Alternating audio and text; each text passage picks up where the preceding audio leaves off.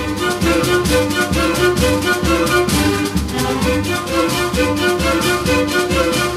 Olá, meu amigo, olá, minha amiga, gente boa, tudo certinho por aí? Tudo na paz, hein? Que legal, olha só. Por aqui continua tudo tranquilo, tá tudo certo também.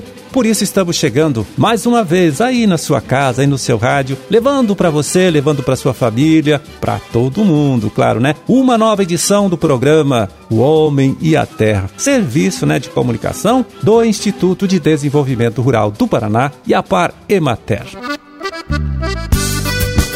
É, na produção e apresentação, conversando, né, com vocês estou eu, Amarildo Alba, trabalhando com ajuda, ali do outro lado, né, é, do Gustavo Estela, que faz a sonoplastia aqui do programa, né, colocando essas músicas bonitas aí para animar o nosso trabalho. 21 de março de 2023, terça-feira. Deixa eu ver aqui, terça-feira de lua nova, com várias celebrações, né? Várias comemorações. Olha, Dia Mundial da Poesia, Dia Internacional contra a Discriminação Racial, Dia Internacional da Síndrome de Down e Dia Universal do Teatro. Data também do aniversário de Telemaco Borba, né? Município aí paranaense que hoje comemora 60 anos, hein? De emancipação política. Parabéns! Bom, e nesta última sexta-feira, dia 17, né? 17 de março, a Asbraer, que é a Associação Brasileira das Entidades de Assistência Técnica e Extensão Rural, Pesquisa Agropecuária e Regularização Fundiária, realizou assembleia é, com representantes de suas afiliadas, lá em Brasília, e que escolheu, viu, naquela oportunidade, a nova diretoria para o período 2023-2027. O extensionista Natalino Avance de Souza, diretor-presidente aqui do Instituto IDR Paraná, foi eleito, então, viu, naquela oportunidade para o cargo de presidente, hein? Presidente das Braer. Conquista que ele, claro, viu, comemorou bastante com todo o direito. Estou muito feliz por ter sido escolhido como novo presidente num processo muito disputado. Aumenta muito o compromisso. Nós precisamos ajudar as Braer a se reposicionar no momento difícil de toda a extensão rural, da pesquisa dos estados, o que a gente pode dizer nesse momento é o compromisso de trabalhar, de valorizar os quadros existentes, de valorizar a participação dos estados, de tornar as Braer mais protagonista e de ajudar na reconstrução das unidades estaduais. A gente está feliz pela confiança depositada. Acho que o estado do Paraná ganha um posto importante, mas aumenta a carga de trabalho. Eu agradeço a todos que é, confiaram na gente nesse desafio que se inicia a partir de agora. Bom, e agora a gente destaca aqui um bonito trabalho, hein? Que o IDR Paraná realiza em Londrina, lá na estação de pesquisa de Londrina, que avalia a eficiência, né, do sombreamento na proteção do cafeeiro contra o efeito da geada. Tá? Sombreamento realizado com o cultivo intercalado de árvores no meio do cafezal. A experiência completa 10 anos, ainda não foi concluída, mas até aqui, olha só, mostra que esta prática, viu, em situação de geada, pode diminuir a perda, pode diminuir a morte de plantas em 30%, viu? E a desfolha deste cafeiro em 50%. Então cai pela metade aí é, o índice de desfolha em caso de geada forte. Então, com esta pesquisa também, viu, estão sendo avaliadas sete espécies de árvores para saber qual delas oferece melhor resultado, né? Neste sombreamento aí na proteção do cafeiro. Até aqui, a candiúba e o pau jangada foram as que apresentaram melhor resultado. Ah, se você gostou do assunto, quer saber mais detalhes, vai aqui uma dica. Olha só, no site do IDR Paraná, lá na internet, né? Tem uma matéria bem completinha com mais informação sobre tudo isso.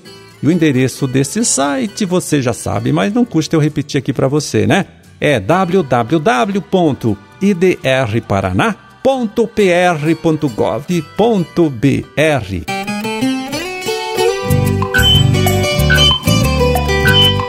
E agora quem chega aqui para trazer a sua contribuição com o nosso trabalho é a agrônoma, né? Karina Aline Alves, extensionista do IDR Paraná, lá de Bandeirantes, né? Ela que tem um recadinho importante para você, meu amigo, né? Para você, minha amiga, que plantou feijão e vai fazer a dessecação da lavoura antes da colheita. Aliás, recomendação que acaba servindo também para você que plantou soja e ainda espera fazer a colheita desta lavoura aí nesses próximos dias. Vamos ouvir a Karina. Alguns pontos o agricultor ele, ele, tem que observar, né? E o primeiro deles é utilizar um produto que seja registrado para tal finalidade. Então, o, o, agricultor jamais deve utilizar um produto que não é registrado para cultura para fazer a dessecação do feijão, porque isso garante, por exemplo, quando você tem um produto que é registrado para cultura, existe o intervalo, né, o tempo de carência entre o momento da aplicação e da colheita, para que esse produto final, né, no caso o feijão, ele não venha a conter resíduos de agroquímicos depois para o consumidor final.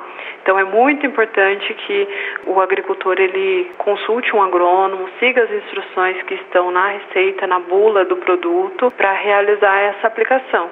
Fora esses cuidados prévios da orientação de um engenheiro agrônomo, de um técnico agrícola, da confiança desse agricultor, a gente recomenda que ele tome também os cuidados inerentes ao momento em que ele vai realizar a pulverização, porque o produto herbicida, né, no caso que é utilizado nesse momento, ele também pode causar danos a terceiros, então quando ele for aplicado de modo inadequado. Então, sempre utilizar pontas, né, de preferência com algum sistema de redução de deriva, para não causar problemas nas áreas vizinhas, garantir que no momento da aplicação as condições meteorológicas estejam adequadas à realização da pulverização, é, ou seja, a temperatura, né, a temperatura muito alta pode favorecer a evaporação, então buscar aplicações com temperaturas menores que 30 graus Celsius, é, umidade relativa do ar sempre acima de 50% e evitar ventos muito fortes, né? Então a, o vento recomendado aí máximo para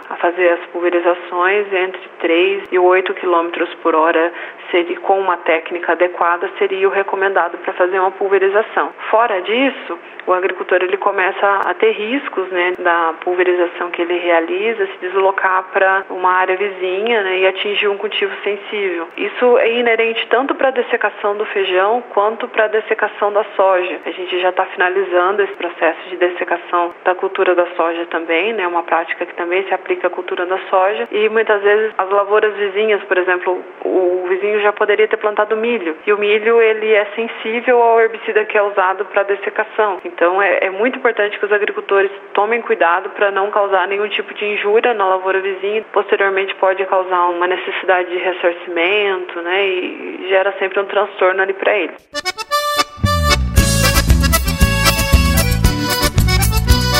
Bom, e sobrando um tempinho, vamos atualizar você agora, hein, sobre o mercado das principais frutas produzidas aqui em nosso estado nesta época do ano e comercializadas nas unidades regionais da Ceasa, né? Vamos passar para você aqui, né, os preços médios praticados nesta última sexta-feira, dia 17 de março, né? Claro, lá na própria Ceasa.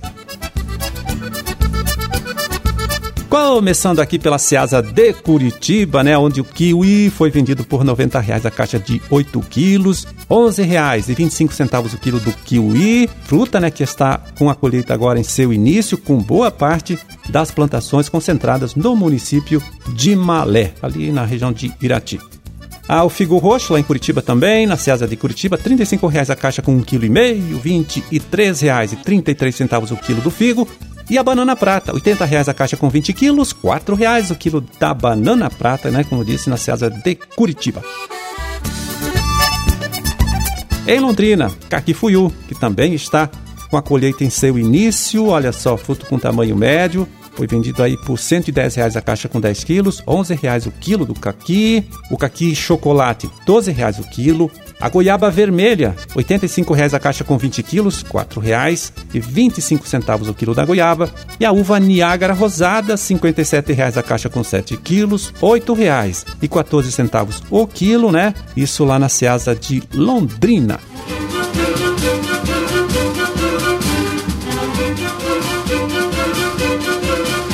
Bom, era esse o recado que a gente tinha para hoje. Vamos ficando por aqui, desejando a todos vocês aí uma ótima terça-feira, tá certo? E até amanhã, quando a gente estará aqui de volta, né? Mais uma vez, conversando com você, trazendo para você, trazendo para sua família uma nova edição do programa O Homem e a Terra. Um grande forte abraço para todos vocês aí, fiquem com Deus e até lá.